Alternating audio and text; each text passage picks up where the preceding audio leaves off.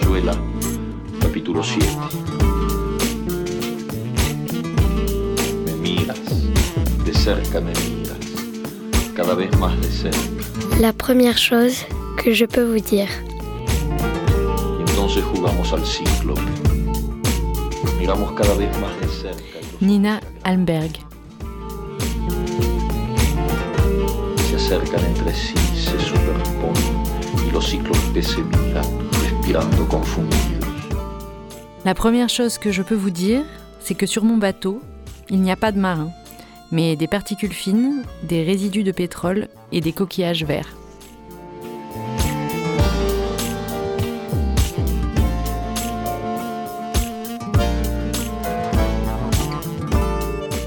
Bonjour à toutes, bonjour à tous. Euh, bienvenue pour cette émission de la première chose que je peux vous dire. Je suis avec Nina Almberg. Salut Nina.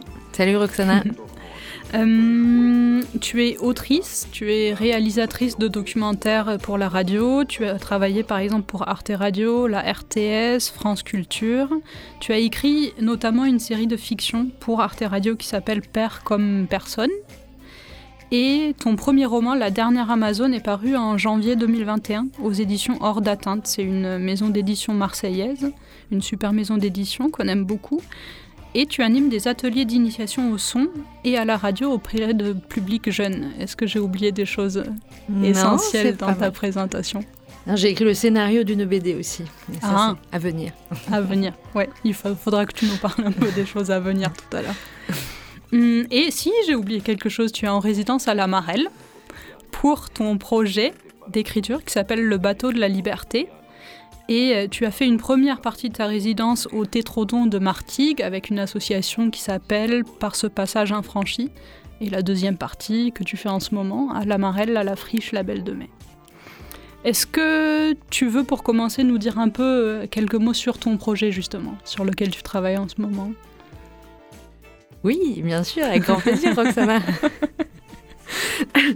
donc, euh, mon projet donc, euh, fait suite à ce scénario de BD dont je- que j'évoquais euh, rapidement tout à l'heure.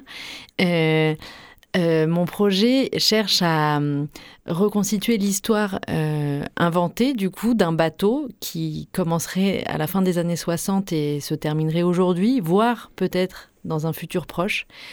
Et je veux imaginer l'avenir d'un bateau que Mario Marais, qui était un réalisateur de films, anarchiste, puis ensuite communiste, et qui était également un, opérateur radio, et qui était aussi psychanalyste, et qui a aussi été explorateur polaire, et aussi constructeur de bateaux, du coup, qu'il a construit un bateau pour la guérilla euh, de Guinée-Bissau, le PAIGC, le parti euh, de la lutte pour l'indépendance de la Guinée-Bissau et du Cap-Vert, dont Amilcar Cabral était le, le leader.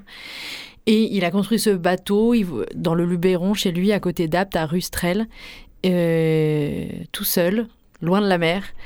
Et il voulait en faire un bateau infirmerie pour euh, la Guinée-Bissau. Et à la place de ça, il s'est mis à faire de la psychanalyse. Et son bateau, il l'a amené sur l'étang de Berre et il l'a donné à des enfants.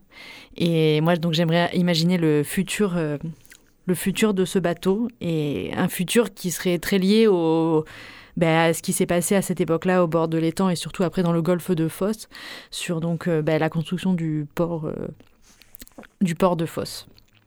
Donc euh, j'étais hébergée au Tétrodon, comme Roxana l'a dit tout à l'heure, qui du coup est en fait un ancien, un ancien habitat pour les pour les ouvriers qui construisaient le port de Fos, qui construisaient en particulier euh, ben, la Solmer, donc aujourd'hui c'est ArcelorMittal, euh, qui du coup est basée là, une énorme usine de, sidérurgie.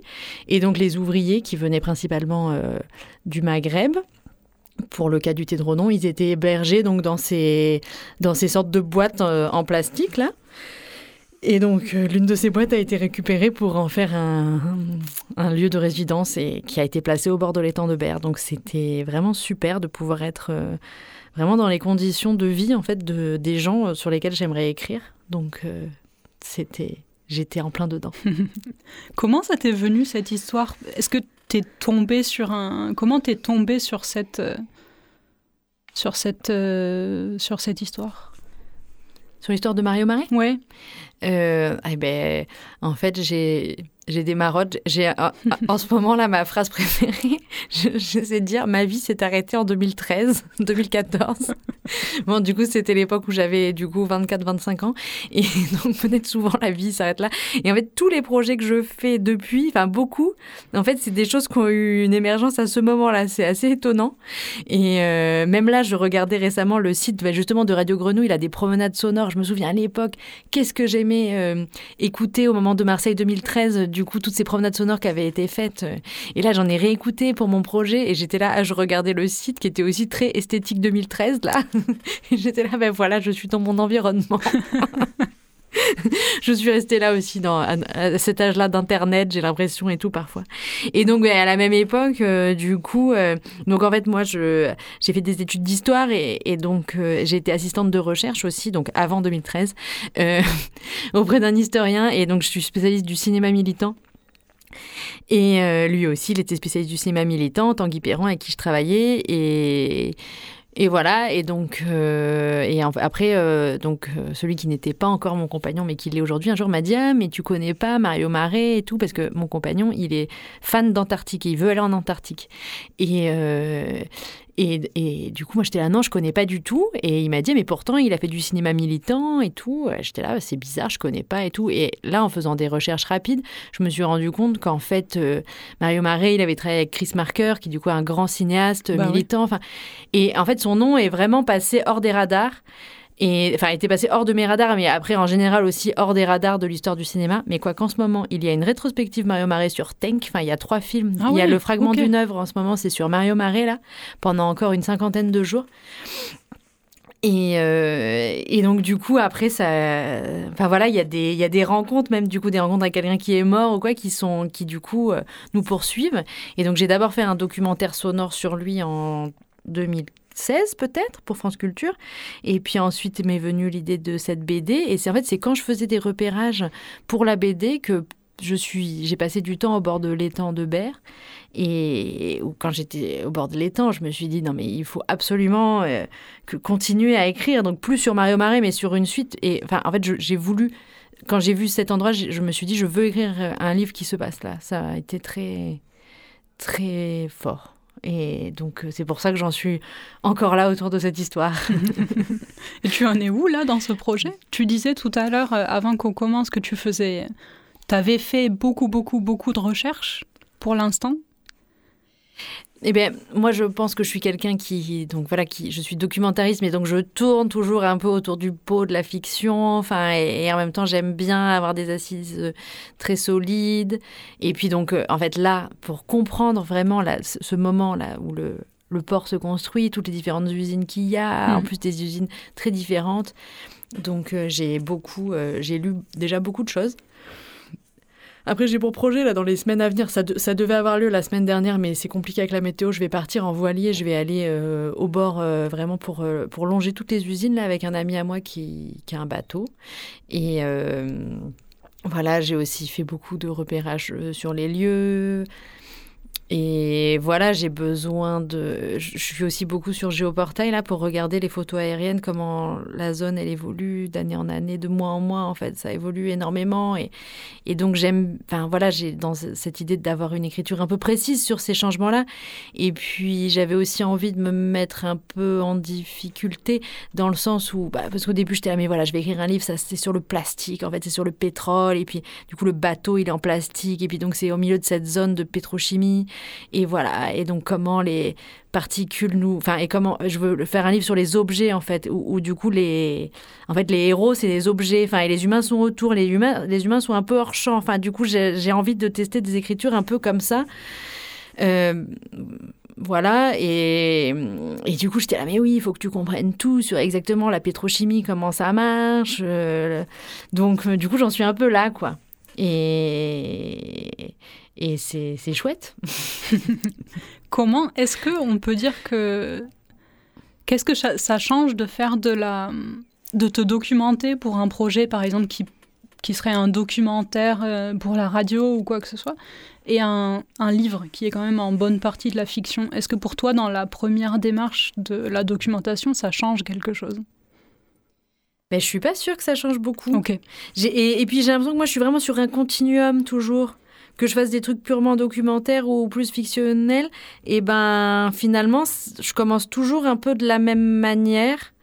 C'est juste parce que même pour des choses qui sont purement documentaires, on, est amené à écrire aussi. Et donc finalement, même si après il y a des personnages fictionnels qui ont qui ont ce cadre euh, du coup réel, il ben, faut quand même comprendre le cadre euh, euh, réel, historique, pour pouvoir les emménager dedans. Et puis, pour, enfin, pour pouvoir mettre les personnages dedans. Puis du coup, au contraire, oui, j'ai l'impression que plus c'est fictionnel, peut-être plus il faut avoir une idée précise exactement de, comment ça se passait pour pour être pour pouvoir injecter la fiction dedans et que ça soit le plus euh, juste possible. Mais ça pourrait être juste en inventant, mais je, trouve que ça aide énormément. Euh. Quand on sait exactement comment ça se passe, ben, on se sent plus libre et plus à l'aise après pour euh, mettre des, des choses qui s'ébattent dedans. quoi. Est-ce qu'on peut dire que que ta trajectoire un peu professionnelle a commencé avec la radio, le documentaire radio, et que tu es allé de plus en plus vers de la fiction et vers le livre Ou est-ce que, en fait, en vrai, l'écriture euh, fictionnelle a toujours été dans ta vie? Non, je pense pas. Euh, je pense que j'avais toujours envie de ça.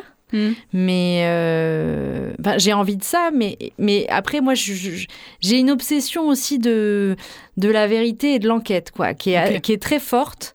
Et, et, finalement, faire de la fiction, c'est aussi, c'est aussi mettre un point sur un truc très réel. Enfin, je pense qu'il y a, il y, a toujours, il y a toujours une tension là-dedans, dans tout ce que je fais. Mais donc, ça, c'est une chose, c'est imagination. Euh, euh, réalité, mais sinon par rapport à l'écriture, enfin je pense que je suis venue à l'écriture un peu en catimini, dans le sens où, ben, au début, je, faisais des documentaires où il n'y avait pas de commentaires, où j'interviewais des gens, et puis du coup, ben, je, je montais et j'avais cette sensation un peu de me dire ah ben voilà c'est les autres ils ont dit des choses et puis donc moi j'ai mélangé tout ça et c'est un peu en catimini que je me suis dit, ah, mais si là, j'aimerais dire quelque chose et tout ça. Et, et c'est vraiment venu comme ça, de me dire, ah, ben, et donc sans pression, quoi, sans me dire, ah, mais tout à coup, maintenant, tu vas écrire un truc, ça va être.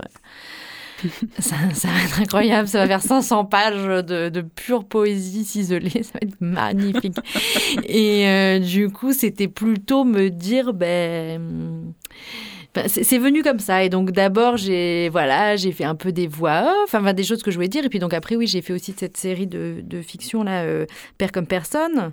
Où, et puis, euh, mais en fait, quand j'ai fait Père comme personne, j'avais déjà écrit la dernière Amazon. Donc euh, c'est à ce moment-là, je me suis un peu dit là, vers 2017-2018, que j'avais le droit, moi aussi, d'écrire et de trouver la manière de. Enfin, j'avais trouvé un peu la manière, quoi.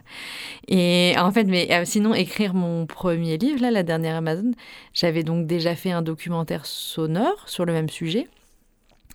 Euh, que ce livre, qui du coup se passe au Brésil, enfin voilà, qui n'a rien à voir. Et j'avais l'impression d'être pas allée jusqu'au bout parce que, ben voilà, moi je, ben voilà, moi je suis quelqu'un de très sonore et euh, voilà, ça m'intéresse beaucoup euh, le son. Mais pour ce documentaire-là, j'avais justement l'impression de pas avoir été au bout parce que comme j'avais été au, Brésil, que j'avais fait des interviews en portugais avec les gens, mais que c'était pour la radio française, j'avais été obligée de, dire aux gens souvent de faire des interviews hyper ciblées parce que je voulais pas trop doubler. Donc je ah voulais que ça mm. soit un peu joli, donc mais il fallait qu'on comprenne des mots. Enfin, donc en fait, j'étais très dirigiste. Alors j'étais là, ben, si c'est pour être dirigiste, autant écrire déjà. Autant faire tout toi-même. Autant faire, enfin, ou alors juste autant bah, faire des entretiens avec les gens, puis après on, s'en sert par ailleurs. Et donc c'est comme ça que j'ai eu euh, l'envie de d'écrire ce livre. Et doubler d'une autre chose, c'est que j'étais enceinte et, et, je me suis dit ah je vais pouvoir moins bouger et tout. Et donc je me suis dit ah ben je vais être enceinte et pendant le même temps euh, ben, je vais écrire mon livre. je me suis dit c'est super comme plan c'est vachement bien. Et euh, et alors? C'était vachement bien euh, ben, j'étais dans un, dans un truc dans ma tête où je me suis dit, ben, je finis mon livre et puis après j'accouche, quoi. Donc ça s'est pas du tout passé comme ça. En fait, j'ai donc j'ai ramé à écrire et tout. Après, j'ai accouché et après, genre un an après, j'ai finalement trouvé un éditeur et après tout réécrit mon livre et tout refait. Enfin, donc je pense pas que ça soit des temporalités qui peuvent trop s'imbriquer, mais en même temps, c'est, en tout cas, c'est ce truc de me dire que j'allais pouvoir être moins mobile et que je pouvais moins être en vadrouille pendant un certain temps qui m'a incité à me dire ah ben hmm. tu peux tu peux t'asseoir sur une chaise et, là prendre le temps d'écrire. Comment ça s'est fait justement le lien avec les éditions hors d'atteinte?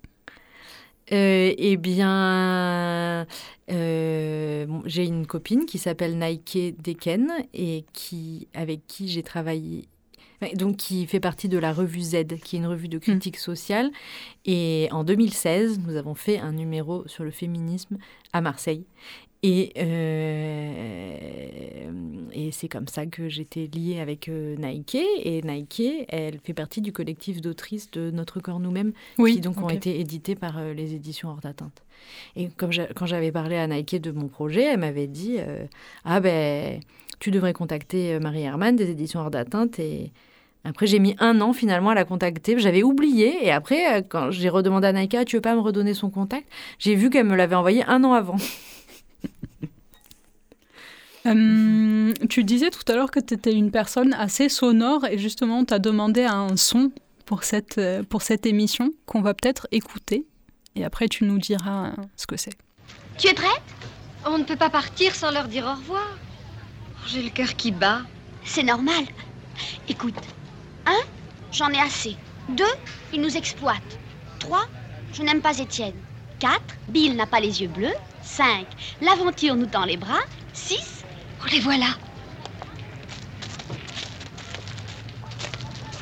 Qu'est-ce qui vous prend Tu le vois bien On part.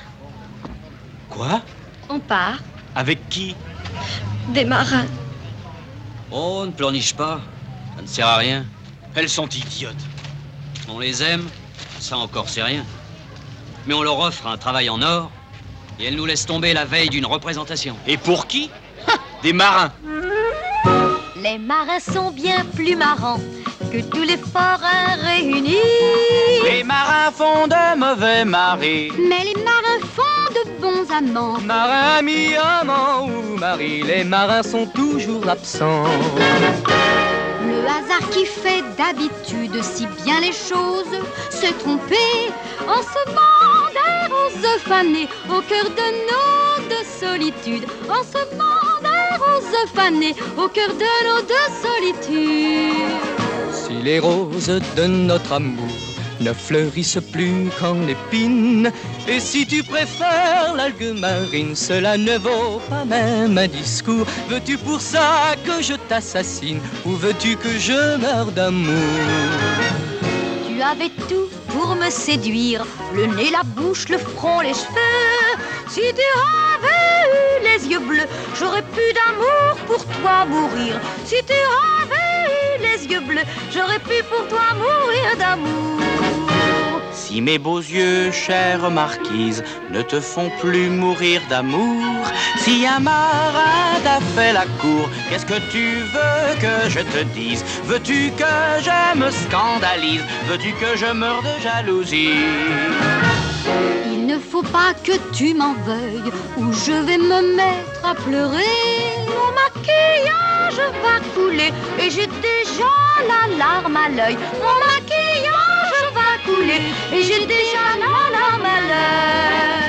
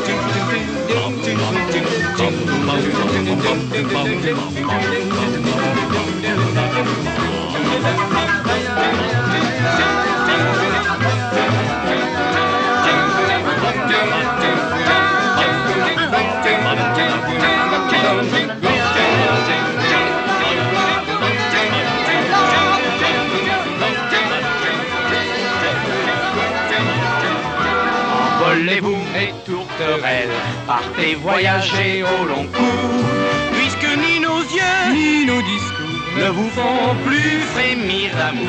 Envolez-vous, mes toutes belles, pour voyager, belles amours.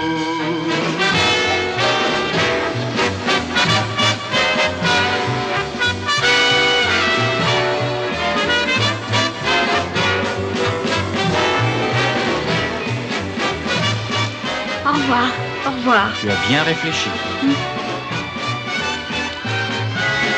voyageons de fille en fille, nous butinons de cœur en cœur, un jour ici, un jour ailleurs, dans la vie tout nous est facile.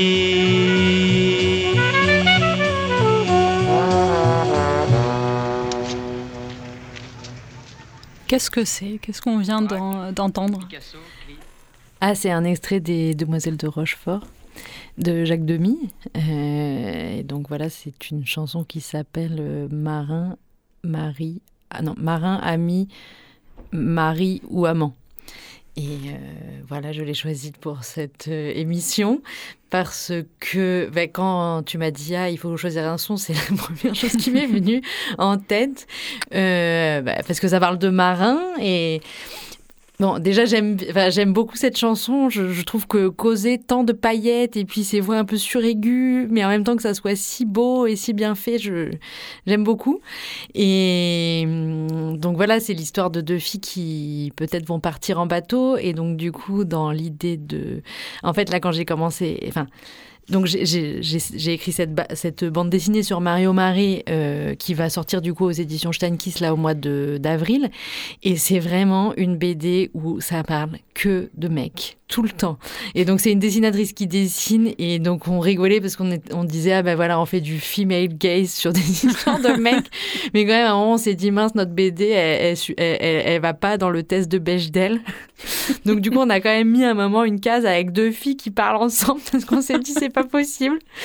Et du coup, l'idée de ce bateau de la liberté, c'est ben voilà, c'est des thèmes très masculins, les bateaux, la navigation, le monde ouvrier, la sidérurgie le plastique, enfin voilà. Euh, et je me suis dit, ben voilà, en fait, ce que, ben voilà, du coup, ce que je veux faire dans mon livre, c'est que je veux qu'à un moment, ça soit une petite fille qui grandit avec ce bateau qui le récupère et, et du coup remettre un peu de féminin là-dedans et surtout remettre du féminin dans l'aventure, enfin, et dans ces, ces, histoires de, de grandes histoires, de grandes épopées, voilà, remettre des, remettre des femmes dedans.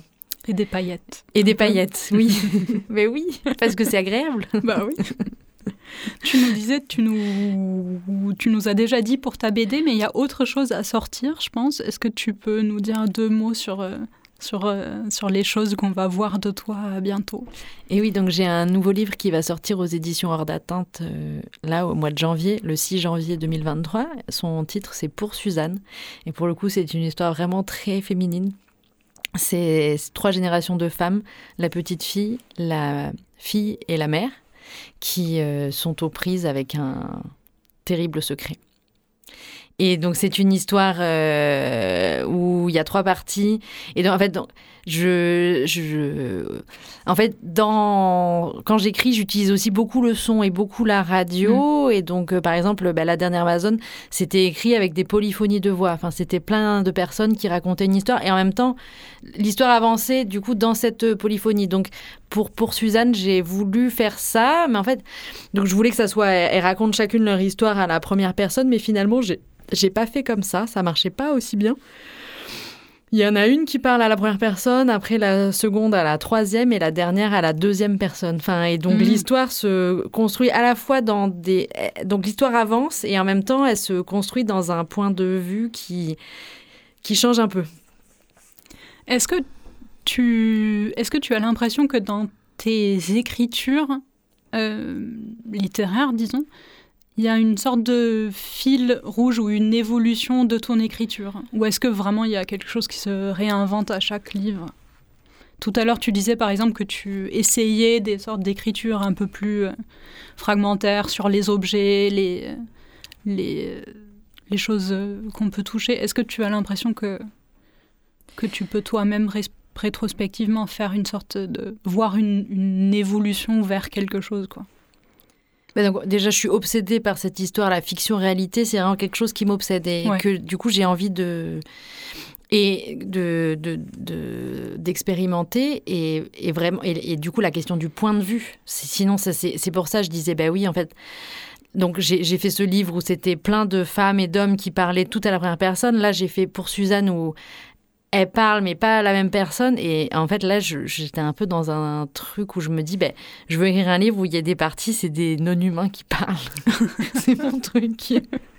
non mais on rigole, mais en fait c'est pas si drôle. Oui, Enfin, et, oui, oui, et- non, et non, du coup, voir ce truc du chant hors chant, enfin, j'étais là, mais oui. Enfin, donc bon, c'est en cours d'écriture, donc c'est toujours un peu bizarre de euh, parler, mais je me disais, mais oui, sinon pourrait y avoir euh, des passages du livre, ben voilà, c'est que dès que la- les personnages ils s'éloignent du bateau, ben on sait plus ce qui se passe en fait, ça reste autour des objets, enfin, et du coup ça, enfin, et ça dans l'écriture, je trouve ça fascinant. À, à quel niveau tu parles, parce qu'il y a toutes les possibilités sont tellement ouvertes dans l'écriture Oui, que c'est vrai que tout, tout est possible. Tout. tout est possible. C'est ouais. vraiment ça, ce truc de le- la narratologie, enfin de, de quel est- de- d'où tu parles. C'est tellement infini dans l'écriture que j'ai l'impression que j'ai envie d'en explorer des coins un peu un peu originaux quoi.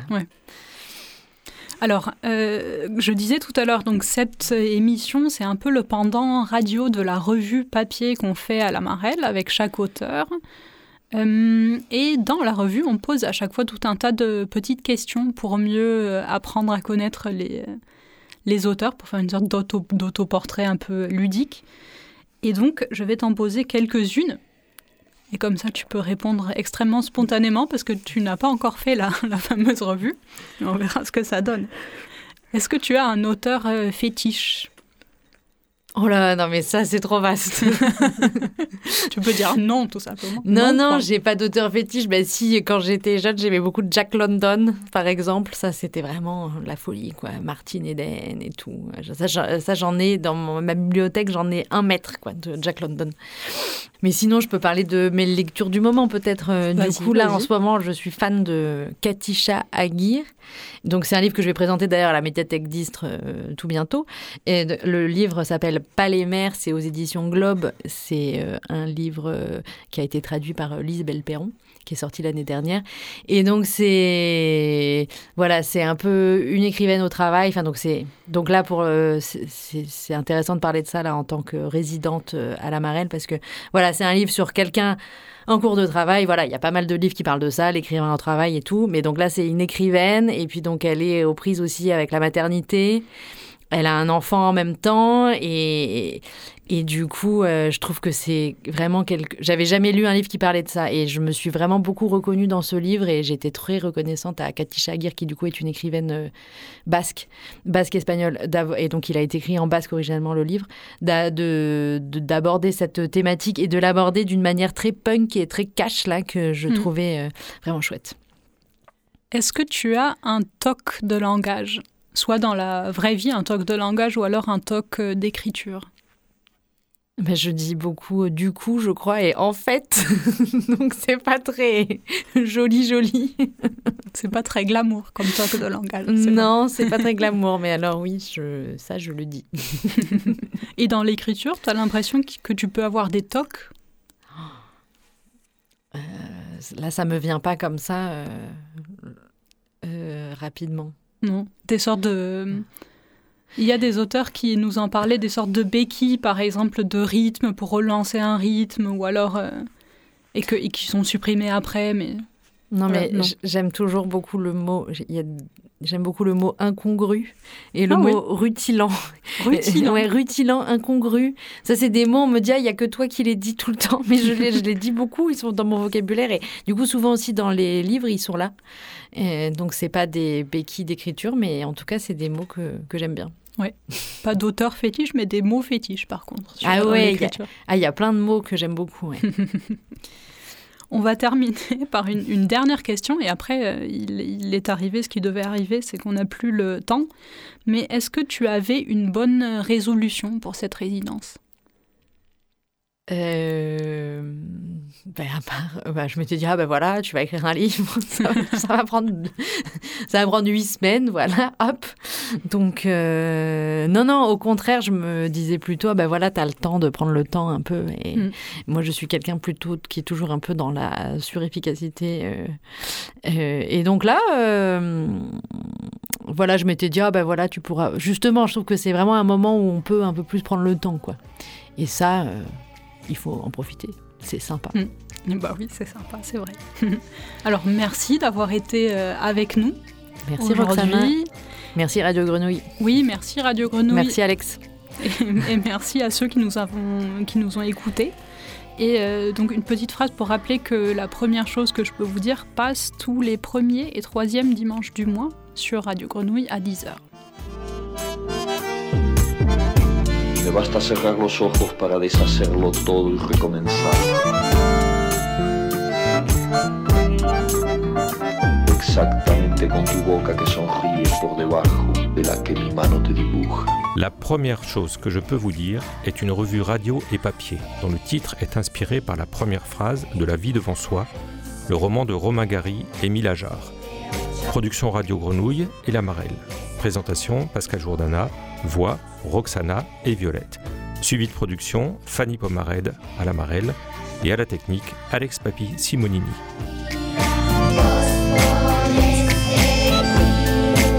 La Marelle est une structure hébergée à la friche Belle de Mai qui encourage l'émergence de nouveaux talents littéraires et facilite les échanges entre les écrivains et le public. C'est à la fois un lieu de création, d'accompagnement à la production et de diffusion.